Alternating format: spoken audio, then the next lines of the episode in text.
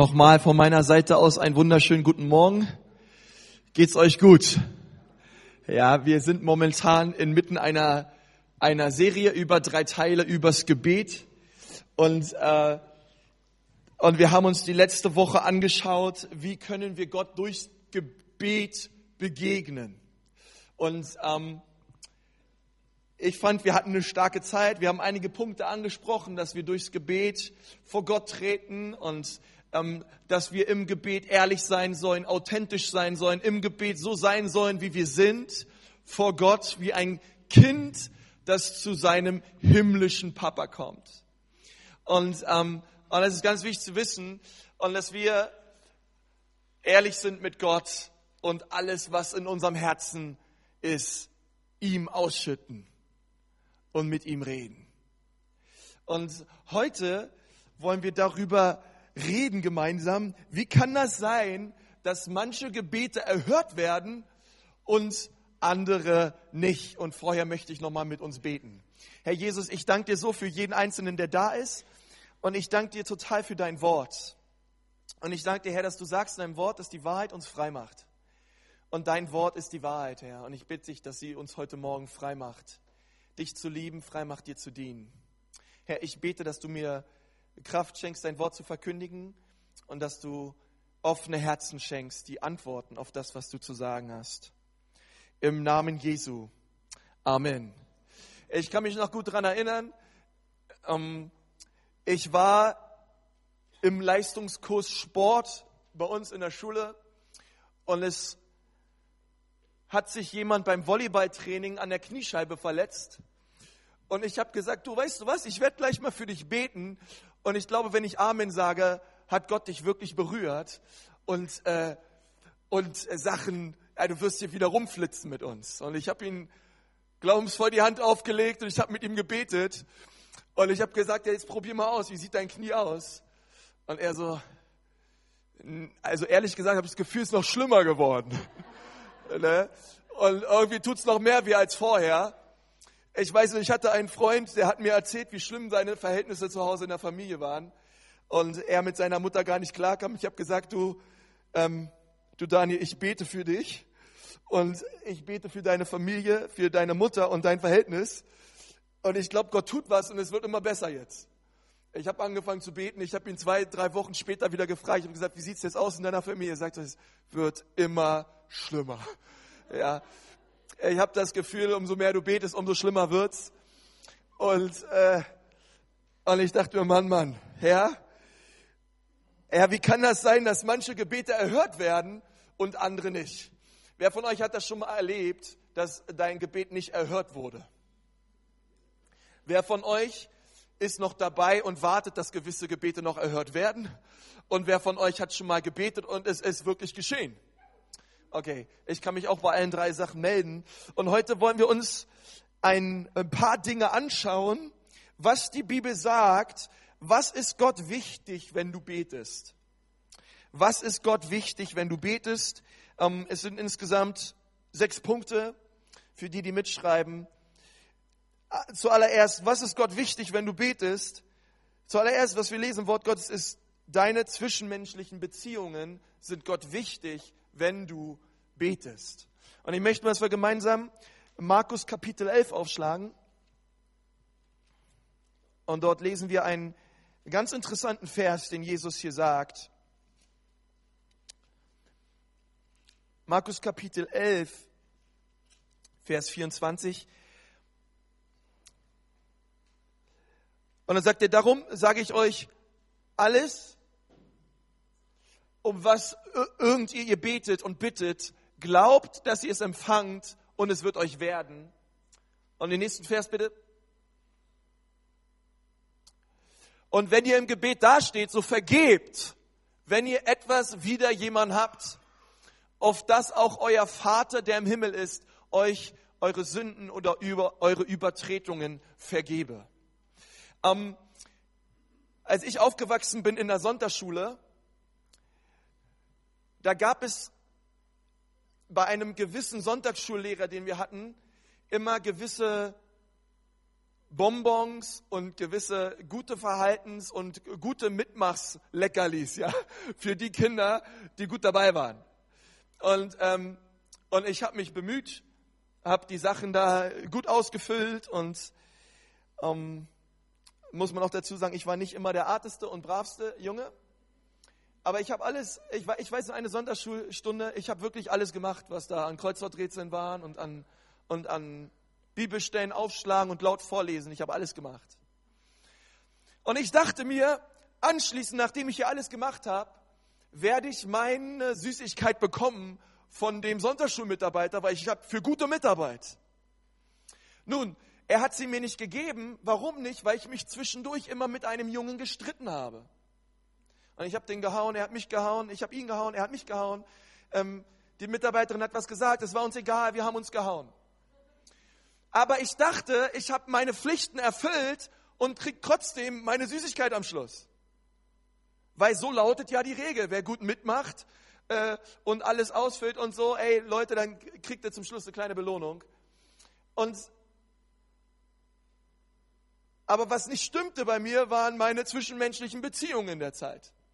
Ja, ich habe mich zwischendurch gekloppt mit jemandem und deswegen habe ich äh, nichts bekommen. Ja, und manchmal meinen wir, wir können als Christen leben, wie wir wollen, und Gott erhört einfach jedes Gebet, was wir sprechen. Deine zwischenmenschlichen Beziehungen, wenn du zu Gott betest, sind Gott sehr, sehr wichtig. Die Art und Weise, die Bibel sagt, wie ihr einander vergebt. Wisst ihr, dass so euch Gott später vergeben wird? Und doch sind wir manchmal auch so oft voller Groll und Bitterkeit im Herzen. Und wir kommen in die Gemeinde oder wir beten die Woche über und wir meinen, dass wir irgendetwas empfangen von Gott. Dabei ist die Bibel ganz klar, ähm, dass Gott unser Gebet nicht erhört. Wenn wir Groll und Bitterkeit und etwas gegen unseren Bruder oder unsere Schwester haben. Also, wenn du betest, ist Gott deine zwischenmenschliche Beziehung zu deinem nächsten Bruder, zu deiner nächsten Schwester ganz, ganz wichtig. Und ich möchte einen ganz wichtigen Aspekt aufzeigen, der steht in 1. Petrus 3, Vers 7. 1. Petrus 3, Vers 7. Und dort steht, ihr Männer, ja, Männer können wir mal kurz zuwinken. Wer ist ein Mann in diesem Raum? Okay. Ihr Männer ebenso wohnt bei ihnen mit Einsicht. Ja, mit ihnen sind die Frauen gemeint, als bei einem schwächeren Gefäß, dem weiblichen, und gebt ihnen Ehre, als solche, die auch Miterben der Gnade des Lebens sind, damit eure Gebete nicht verhindert werden. Ja, und jede Frau, die jetzt einen Seitenhieb haut oder so, ähm, ist, also wir Männer, ich sage erstmal, wir Männer, wenn wir gemein sind zu unseren Frauen, ich sage euch eins, unsere Gebete werden verhindert. Das Wort Gottes ist ganz eindeutig. Wenn du gemein bist zu deiner Frau, wenn du sie nicht ehrst und sie deine Nummer zwei ist und du sie täglich neu gewinnst und sie der kostbar, die kostbarste Person in deinem Leben ist, in jedem Raum, wo du bist und sie ist da und sie ist einfach in deinem Blickfeld und du bist verliebt oder und du ehrst sie so wie sie ist. Und das ist nicht der Fall bei dir, sondern du bist vielleicht bitter geworden über die Jahre in deiner Ehe und und das Ding hält gerade noch so. Die Bibel sagt, dass das ein Indiz dafür sein kann, dass deine Gebete verhindert werden.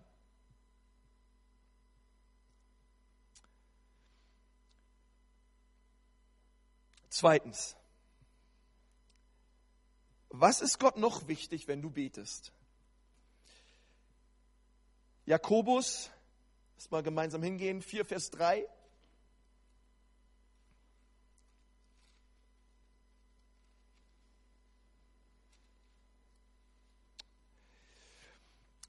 Denn die vergangene Zeit ist uns genug. Ach, ich bin bei Petrus, sorry. Ist auch ein guter Vers. Freunde, was am Jakobusbrief manchmal ein bisschen verwirrend ist, ähm, wer von euch Luther und Elberfelder liest, in der Luther ist es vor Hebräer, in der Elberfelder nach. Jakobus 4, Vers 3. Passt doch auch immer eine Ausrede, wa? Ihr bittet und empfangt nichts, weil ihr übel bittet, um es in euren Lüsten zu vergeuden. Zweitens, was Gott wichtig ist, wenn du betest, ähm, sind deine Motive. Wir lesen im Neuen Testament immer wieder, ähm, dass Jesus über die Pharisäer redet, als Leute, die aus falschen Motiven gebetet haben. Ihre Gebete sollten sich schön anhören, ähm, jeder sollte sie sehen und auf sie schauen und meinen, wow, das ist echt ein frommer Typ. Ey, das ist echt einer, der echt Gott lieb hat. Und Leute, die hatten den besten Predigtjargon drauf, den es gibt. Die waren sowas von eloquent, die hätten uns alle in den Grund und Boden gebetet, von ihrer Wortwahl her.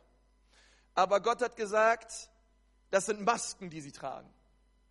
Und es sind Worte und es ist kein Herz dahinter. Das ist das, was die Bibel sagt über die Pharisäer. Und, und manchmal ertappe ich mich selber darin, dass ich aus sehr, sehr selbstsüchtigen Motiven bete. Bei so manchen Gebeten geht es mir einfach nur darum, dass es mir gut geht. Ja, ich, mich, meiner, mir, Gott segne uns vier. Das ist äh, das, was so oft unterm Strich in meinen Gebeten vorkommt. Hauptsache, mir geht es gut.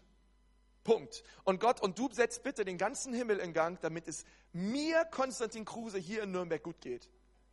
Alles, ist ganz egal, auch wenn Leute dabei draufgehen, mir soll es gut gehen.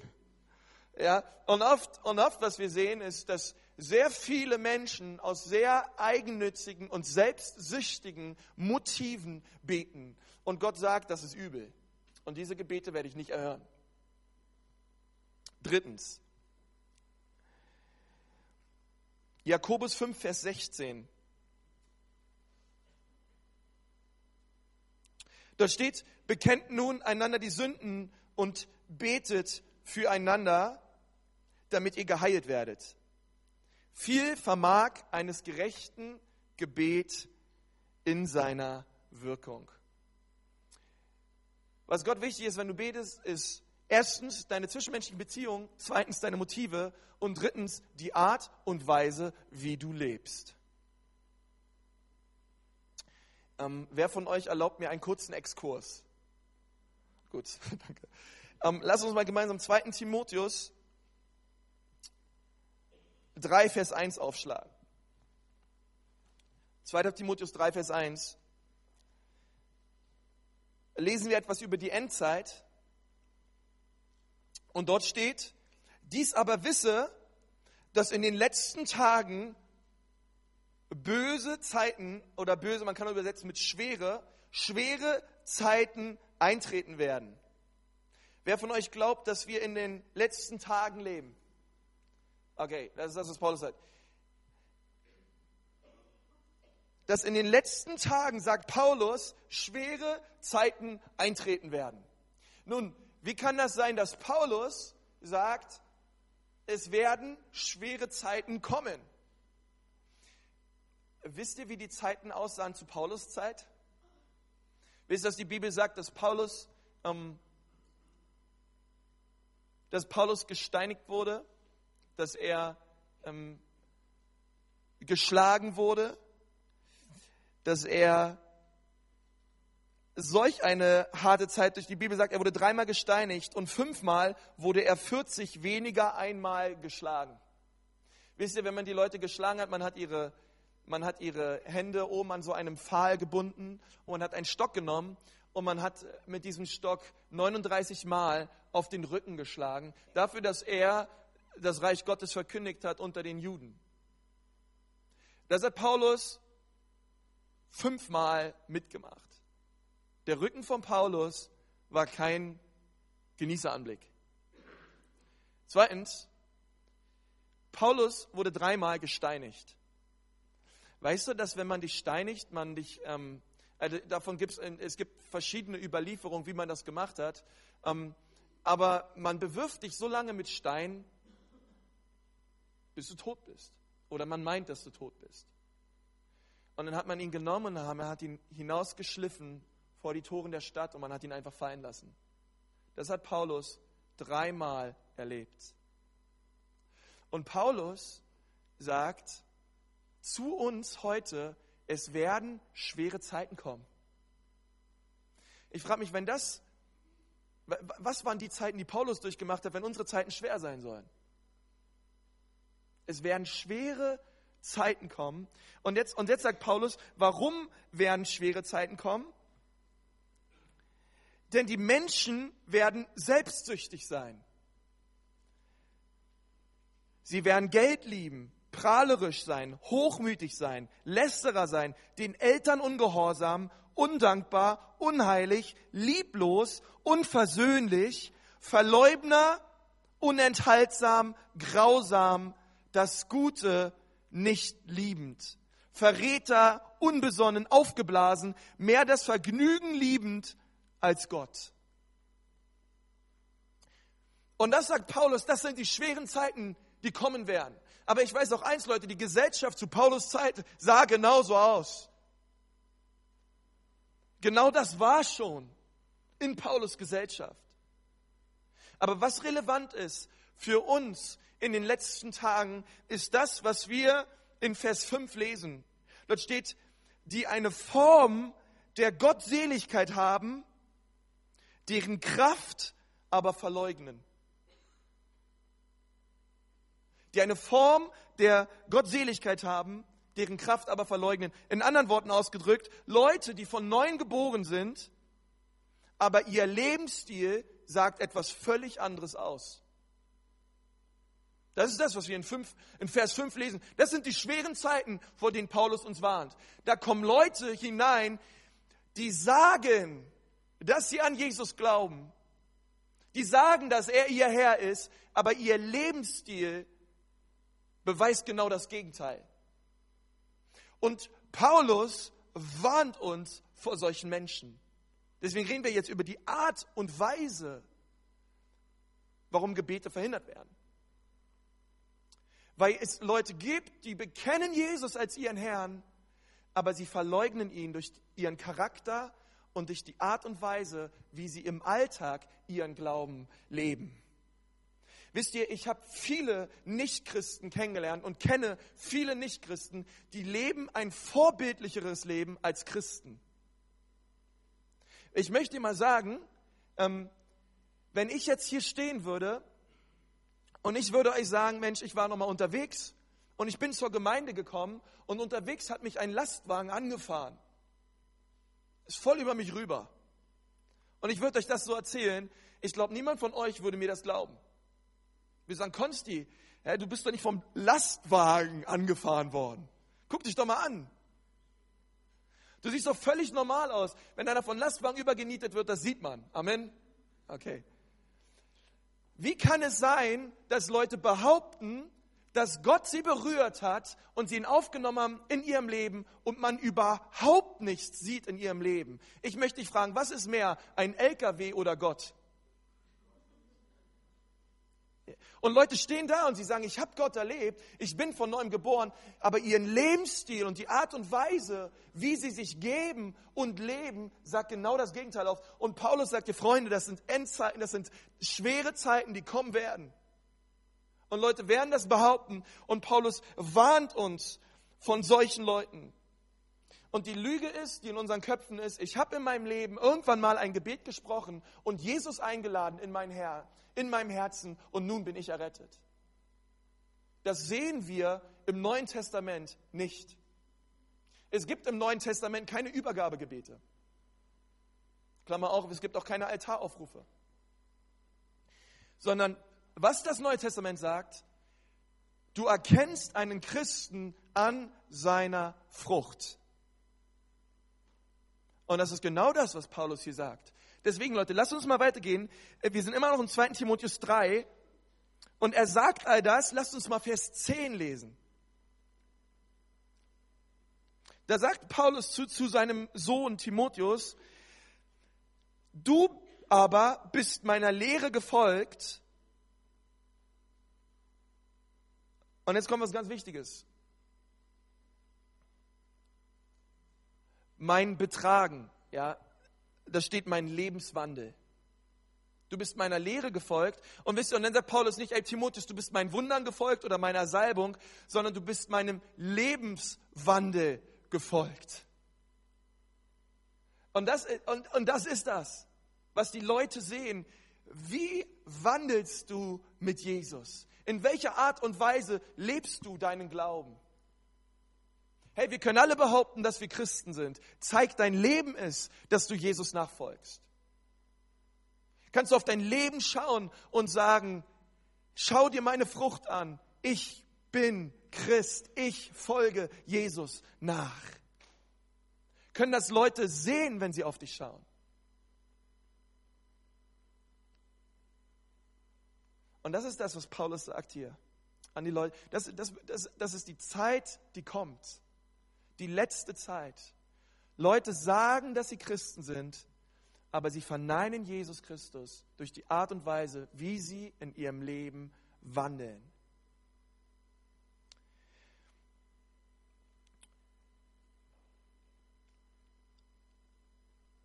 Deswegen lesen wir auch, und ich möchte dazu noch eine Textstelle an, in 1. Johannes 2, Vers 6. Wer sagt, dass er in Jesus bleibe, der ist auch schuldig, so zu wandeln, wie Jesus gewandelt ist. Und wie kann, äh, wie kann, wie kann Johannes das so kühn sagen? Ey, ey, wer sagt, dass er in Jesus ist, der ist schuldig. Der hat so zu wandeln, wie Jesus gewandelt ist. Wie kann Johannes das sagen? Weil Johannes davor sagt, hey, ähm, wenn wir sagen, dass wir keine Sünde haben, betrügen wir uns selbst und die Wahrheit ist nicht in uns. Und wir schuldig sind, so zu wandeln, wie Jesus gewandelt ist, wenn wir ihm nachfolgen und sein Charakter immer mehr unser Charakter wird. Deswegen sagt Paulus zu den Galatern, hey, ich erleide Geburtswehen abermals und abermals, damit Jesus Christus immer mehr Gestalt nimmt in euch.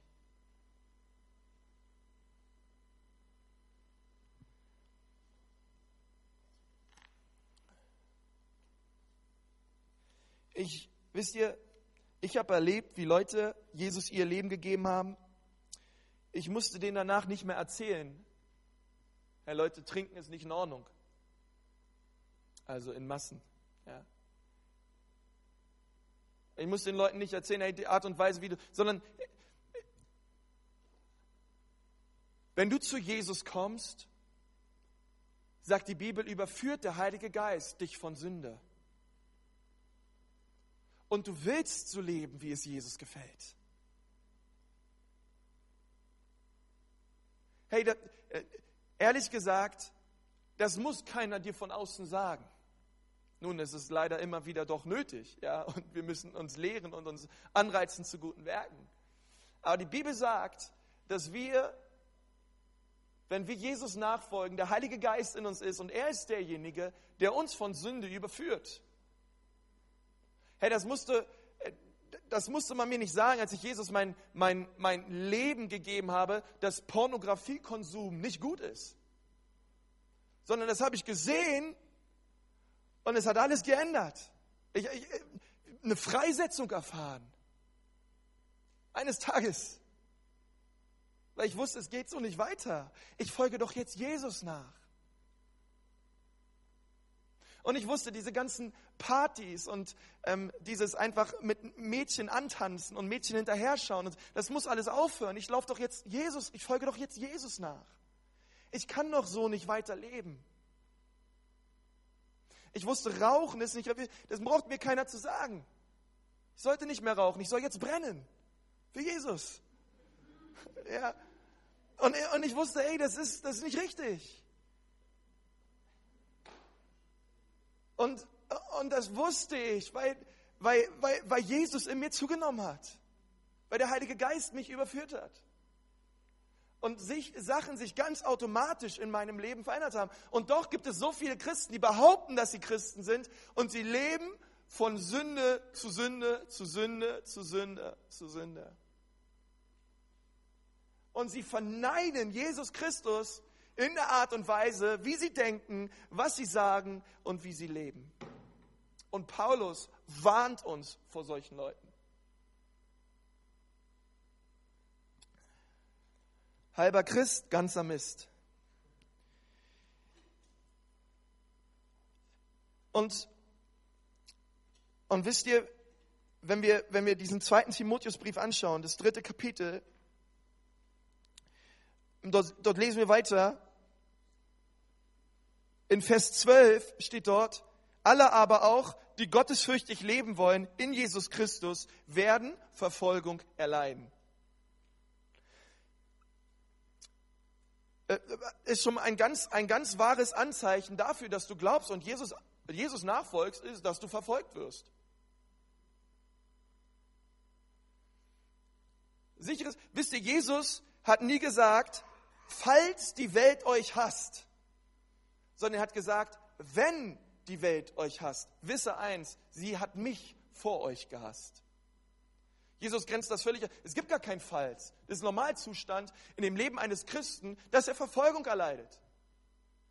Hey, ihr müsst mal manchmal lesen, was ich für Briefe in meinem Postfach habe. Ich kann mal so eine Best-of-Serie hier aushängen. Ja, Leute aus der Nachbarschaft, oder weiß nicht, wo die herkommen, und mir da ein paar nette Briefe schreiben. Hey. Und, äh, und ich weiß auch, dass es zum Beispiel bei meinem Dad in der Firma nicht leicht ist, hundertprozentig mit Jesus zu gehen. Es ist nicht leicht, aber es ist der Segen. Wenn man am Ende eben doch dem Staat gibt, was dem Staat gehört. Und wenn es dein absoluter Wille ist, ey, dass alle, dass alle Leute, die angestellt sind in deiner Firma, auch weiterhin angestellt bleiben, selbst dass die auf Kosten der Firma, dass man weniger Gewinn macht und Leute oben noch reicher werden und andere unten noch ärmer oder wegkommen. Und dass das Ziel ist, ey, mein Ziel ist es, dass in diesem Jahr alle angestellt bleiben in meiner Firma. Es kostet dich was. Wenn du anfängst, für Jesus zu leben. Es hat doch niemand gesagt, dass es leicht wird. Und dann sagt Paulus in Vers 13, böse Menschen und Betrüger aber werden zu schlimmeren fortschreiten, indem sie verführen und verführt werden. Also was böse Menschen ist, ist, sind, ist uns klar. Ja, böse Menschen sind böse Menschen. Äh, was sind Betrüger? Ähm, Betrüger, ein Betrüger ist ein Mensch, der vorgibt, das eine zu sein. In Wirklichkeit ist er etwas völlig anderes. Das ist ein Betrüger. Und, und was ist der Beweis, dass jemand ein Betrüger ist? Sie sagen das eine und sie leben das andere.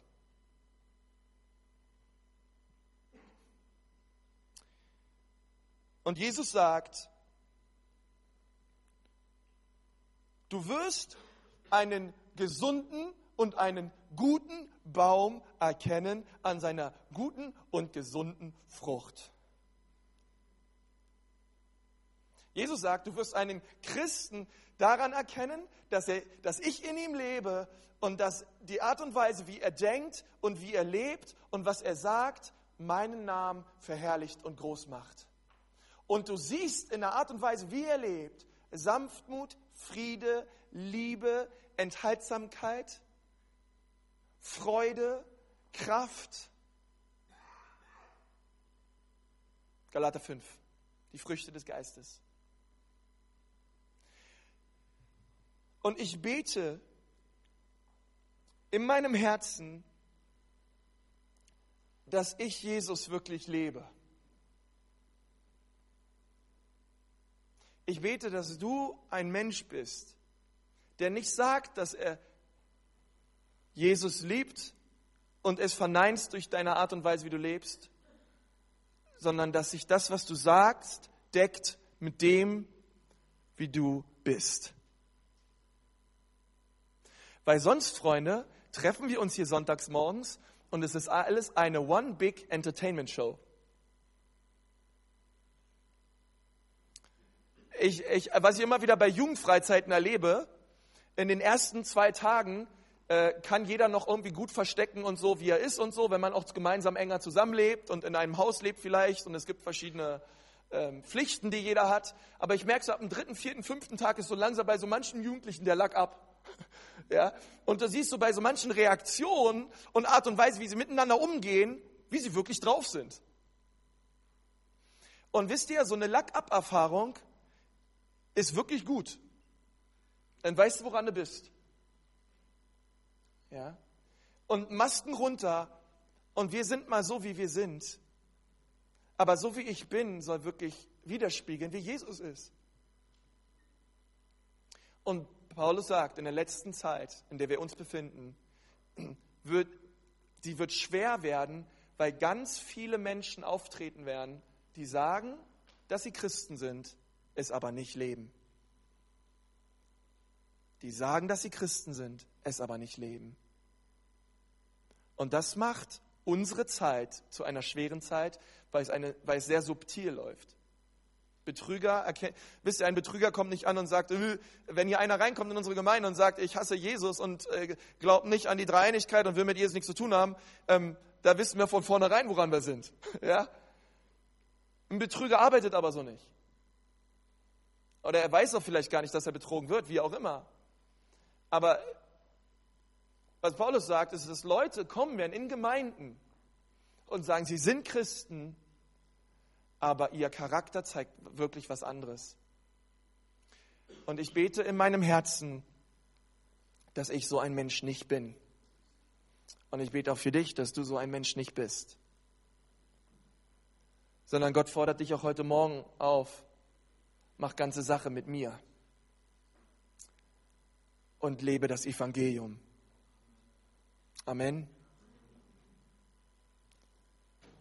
Warum werden unsere Gebete verhindert? Weil die Art und Weise, wie wir leben, Jesus Christus nicht verherrlicht. Und wir brauchen gar nicht zu meinen, dass wir irgendetwas empfangen, wenn wir nicht das leben, was Jesus uns sagt. Viertens. Was ist Jesus wichtig, wenn du betest? dein Glaube. Möchten wir gemeinsam Jakobus aufschlagen?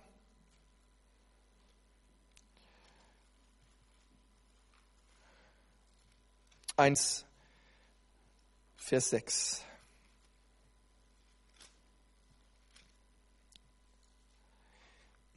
Er aber bitte im Glauben, lasst uns mal alle sagen, im Glauben, im Glauben, ohne irgend zu zweifeln, denn der Zweifler gleicht einer Meereswoge, die vom Wind bewegt hin und her getrieben wird. Denn jener Mensch denke nicht, dass er etwas von dem Herrn empfangen werde, ist er doch ein wankelmütiger Mensch, unbeständig in all seinen Wegen. Wisst ihr das, ähm, dass ich glaube, dass Gott glaubensvolles Gebet segnet? Die Bibel sagt, der Zweifler empfängt nichts. Und wenn wir zu Gott kommen im Glauben, dann werden wir empfangen. Ähm, wenn ich manchmal mir Gebete anhöre von Kindern, dann wünsche ich mir, dass ich wieder neu so beten könnte wie ein Kind. Wisst ihr, ein Kind ist völlig unproblematisch. Also wir Erwachsenen, wir meinen ja oft, ähm, Gott soll immer das tun, was wir meinen, und wir sind die besten Ratgeber Gottes. Und Gott muss so wirken und so handeln, wie wir es gerade für richtig halten. Und wenn Gott irgendwie ein Advokat auf dieser Erde bräuchte, ich wäre sein bester Mann. Und Kinder, die kommen so richtig unbeschwert zu Gott und ihr Herz liegt ihnen auf der Zunge. Ich habe das, so, hab das so erlebt, ja, wie Kinder beten. Ähm, und das hat so mein Herz berührt. Und das berührt so Gottes Herz, weil die gehen da völlig unbeschwert hin, beten, ach Herr Jesus, ich, Jesus, du siehst, dass Mama jetzt krank ist. Jesus, warum ist sie krank, Jesus? Ich weiß, du machst sie gesund. Ja, wir hatten, muss, muss euch eine ehrliche Geschichte sagen. Wir hatten ähm, in unserer Gemeinde, in der Lukasgemeinde in Berlin, ein Kind, das hat ganz viel mit äh, kranken Menschen gebetet und ganz viele von denen wurden gesund. Ja, der, der, war elf Jahre alt und, ähm, und mindestens drei Ehepaare aus der Gemeinde ähm, hatten das Zeugnis, dass sie unfruchtbar waren und über Jahre versucht haben und nie was passiert ist. Und dann war dieser Junge auch mal mit im Gebetsteam und hat für sie gebetet und seitdem klappt es wieder. Ja, ähm, also, aber ich, ich denke manchmal, es ist echt so dieses kindliche Gebet, wo wir oft denken, hey, ähm, Hauptsache, wir drücken uns schön theologisch aus. Gott wird schon erhören. Und ein Kind so einfach manchmal mit so einem kindlichen Glauben rangeht und echt empfängt von Gott. Dann kam mal ein Blinder zu Jesus in Matthäus 9, Vers 29. Und er wird geheilt. Und Jesus hat zu ihm gesagt, dein Glaube hat dich geheilt. Und das sehen wir immer wieder. Es war der Glaube. Ähm, der Glaube hat dich gesund gemacht. Und einige von uns denken jetzt, cool, wenn ich nur genug Glauben habe, dann äh, steht morgen mein R8 vor meiner Tür und äh, ich habe genug Glauben und Gott wird das irgendwie machen. Nein, sondern es gibt noch einen fünften Punkt um, und den lesen wir in 1. Johannes 5, Vers 14. Können wir mal gemeinsam hingehen. 1. Johannes 5, Vers 14.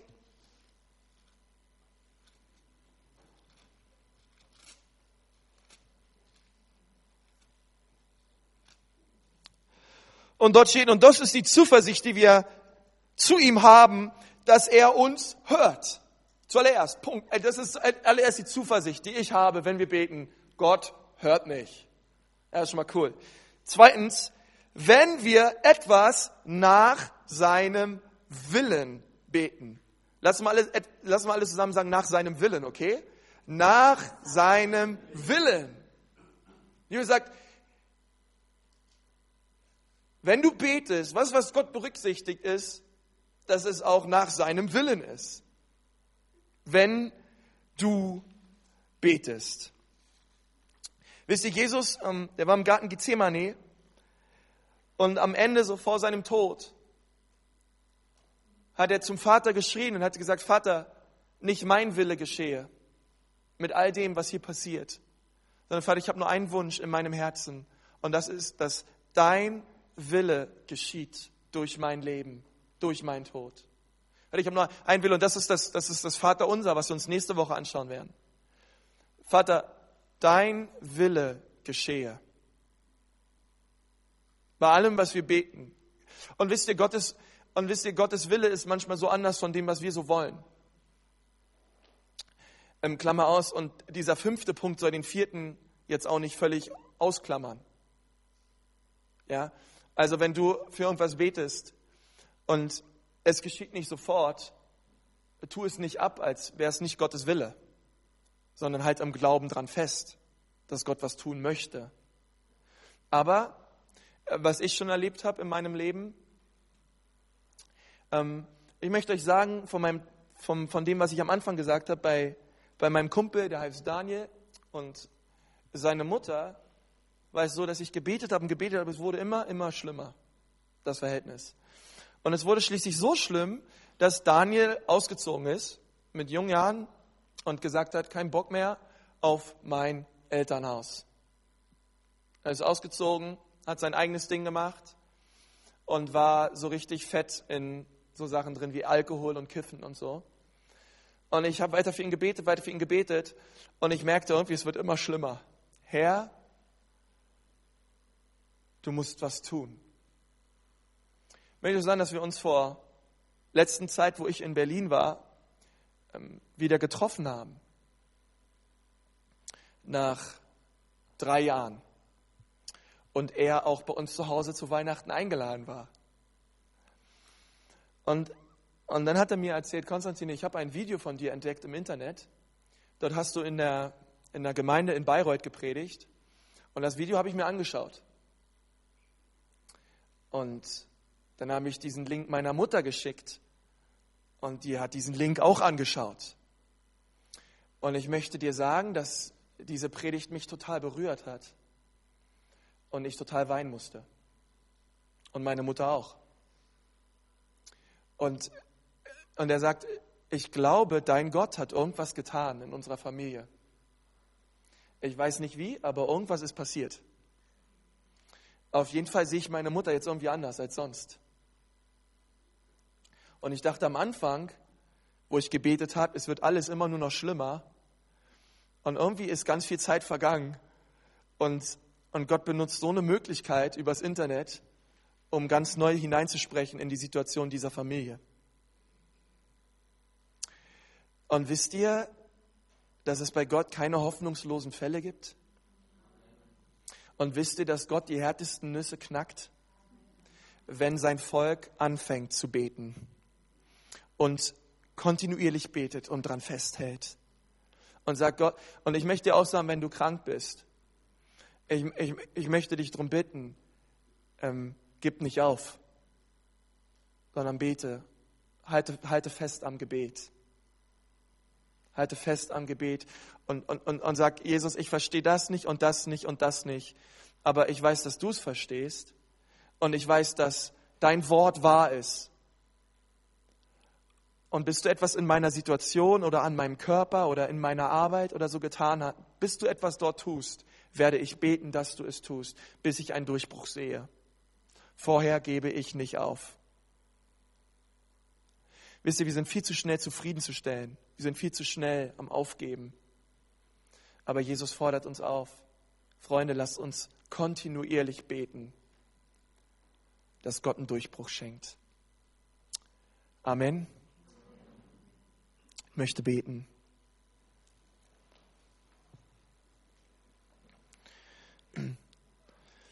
Herr Jesus, ich danke dir für diesen Morgen und ich danke dir für dein Wort. Und ich bitte dich, dass du uns zu echten Christen machst, die dir nachfolgen und dich lieben von ganzem Herzen und mit allem, was in uns ist. Ich bitte dich, Herr, dass wir leidenschaftliche Nachfolger sind. Ich bitte dich, Jesus, dass du unsere Herzen jetzt berührst durch die Gegenwart deines guten Heiligen Geistes und dass du uns an dein Herz ziehst. Ich bitte dich, Jesus, komm in unser Leben und verändere du uns.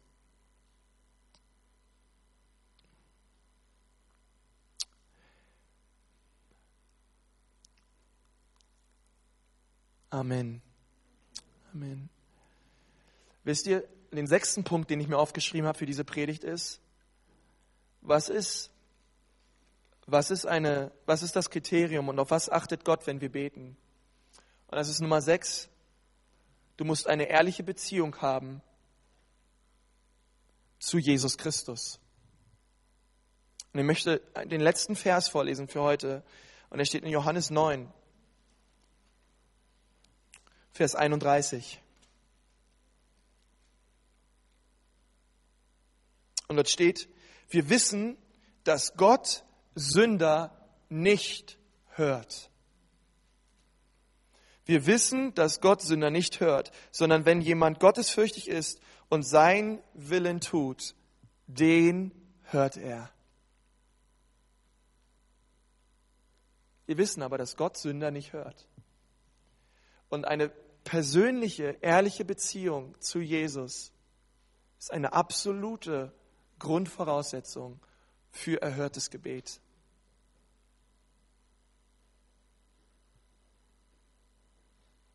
Vielleicht können wir mal alle die Augen zumachen. Und ich möchte dich mal fragen heute Morgen, wenn Gott zu dir gesprochen hat. Und du bist hier heute Morgen und du sagst, Konstantin, das mit den, mit den schweren Zeiten und mit den Leuten, die Jesus bekennen, aber nicht ihn leben, das trifft genau auf mein Leben zu. Irgendwie komme ich mir so vor, als dass ich ganz oft Jesus nicht lebe ihn aber doch bekenne. Und ich möchte, dass es heute Morgen anders wird. Ich möchte heute Morgen eine Entscheidung treffen in meinem Leben, dass es so nicht weitergehen kann, sondern Jesus, ich möchte ganze Sache machen mit dir. Ich möchte, dass du mein Herr und mein Erlöser bist. Und das ist auch dieser sechste Punkt so wichtig. Gott, ich möchte, dass du in mein Leben kommst. Sei du mein Erretter. Sei du der Herr meines Lebens. Aber wenn das bei dir der Fall ist und du sagst, ja, Gott hat zu mir gesprochen heute Morgen, dann bitte ich dich jetzt mal dort, wo du bist, dass du deine Hand hebst. Okay. Okay. Okay. Vielleicht kannst du sie oben lassen. Ich möchte für dich beten. Herr Jesus, ich bete für all diese Leute, dass du jetzt ihre Herzen durchdringst mit deinem Geist und mit deiner Wahrheit. Und ich bete, dass die Wahrheit sie jetzt frei macht, Herr. Und wir befehlen wirklich alles zu weichen, was in diesem Raum ist, was Zerstörung bewirkt und was die Menschen kaputt macht. Es muss jetzt verschwinden im Namen Jesu. Und Gott, ich bete jetzt, dass durch deine Wahrheit und durch dein Wort eine Freiheit hineinkommt in ihren Geist, in ihr Herz, was bewirkt, dass ein Feuer in ihrem Herzen brennt, Jesus, für deine Wege und für dein Leben. Ich bitte dich, Gott, dass du jeden Einzelnen jetzt berührst, der dir hier seine Hand hebt, Gott. So viele Menschen, Vater, komm mit deiner Kraft her. Komm mit deiner Salbung her. Komm mit deiner, komm mit deiner, deiner Gegenwart jetzt auf diese Menschen her. Und zieh du sie an dein Herz. Jesus, wir wollen keine christliche Show abziehen, sondern wir wollen echt sein vor dir. Bitte bewirke das in unseren Herzen. In dem Namen Jesu Christi. Amen.